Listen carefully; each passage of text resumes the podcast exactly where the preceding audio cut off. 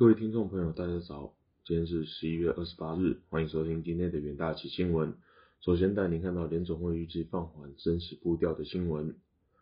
在联总会会议纪要指出，在下个月开始，美国升息步伐预计会放缓，全球股市周四普遍上涨，触及两个月高点，美元则跌落至三个月低点。亚洲星期四晚间，华尔街因为感恩节休市。欧股持续反弹，巩固市场一个多月以来建立的信心。MSCI 的四十九、四十七国国家股票指数周四触及九月中旬以来最高，而推动欧洲借贷成本的德国与英国政府债券殖利率分别跌至十月和九月以来的最低。瑞银首席经济学家表示。联总会会议纪要表明，一些明智的声音正在试图淹没联总会主席鲍威尔无情的升息呼吁。周三公布的会议纪要显示，绝大多数联总会决策者同意放缓升息步伐可能是适合的，尽管不参与者也表示利率可能需要为略微走高，再超出他们之前的预期。期货市场显示。投资者现在预计美国利率将在明年五月前达到略高于五 percent 的峰值，而且定价下一次会议只升息五十个基点，几率为七十五 percent。这也使得美元抛售持续，欧元对美元升至一点零四四七美元，接近最高的四个月高点，而美元对日元下跌零点六个 percent 至一百三十八点七日元兑一美元。NG 分析师指出。美元可能会在更长的时间内保持压力，它恐怕面临大量的与联准会相关的负面因素。下一则消息看到，欧盟推迟二油上限的谈判，二油价格上限谈判僵持不下，欧盟决议延至下周一再讨论。知情人士透露。俄罗斯正在拟定总统令，将禁止俄气以及任何交易商把石油卖给任何参与限价机制的国家与该国企业。欧欧盟各国代表原定于周五开会，讨论七大工业国针对俄国海运原油禁运的措施，但最终会议取消。一名外交官透露，与各方共识不足有关。七大工业国俄油上限将在十二月五号生效。但欧盟各国对二油上限到底应该定在什么水准还没有达到共识。此措施希望阻止世界各国船运、保险与再保险公司以超过预定上限的价格经手二油原油交易，进而限制二油持续取得从原油取得溢出战争的资金，而不至于完全切断二油流通。欧盟外交官透露。目前无法掌握两个阵营到底能在多快的时间内达成共识。波兰甚至希望在协议限价协议之外，能加入针对俄国的新制裁方案。另一方面，知情人士透露，克里姆林宫正在研议一道总统令，将禁止俄国企业和交易员把俄俄国石油卖给参加价格上限机制的人。消息人士未说明这道命令认定何谓参加机该机制。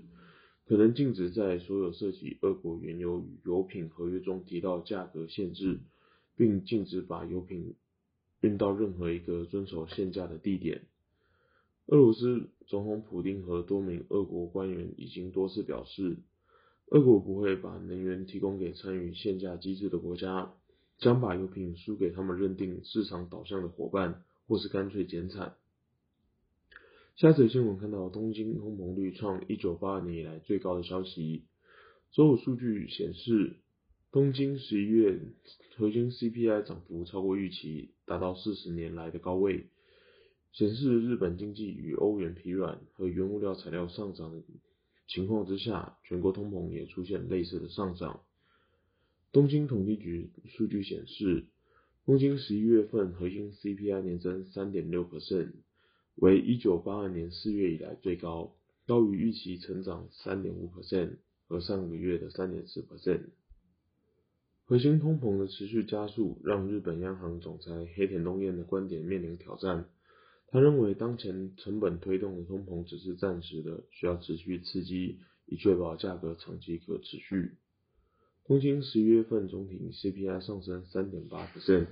高于上个月的三点五 percent，也是四十年以来最快成长速度。日本大部分价格压力是由日益昂贵的大宗商品进口所推动，起因是俄罗斯对乌克兰战争造成供应链中断，从而推动日本能源进口成本上升。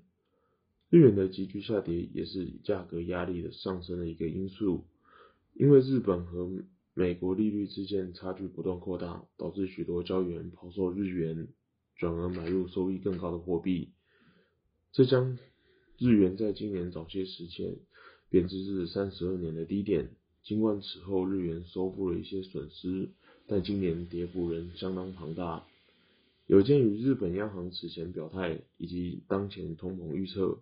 预计日本货币政策不会在二零二二财年发生改变。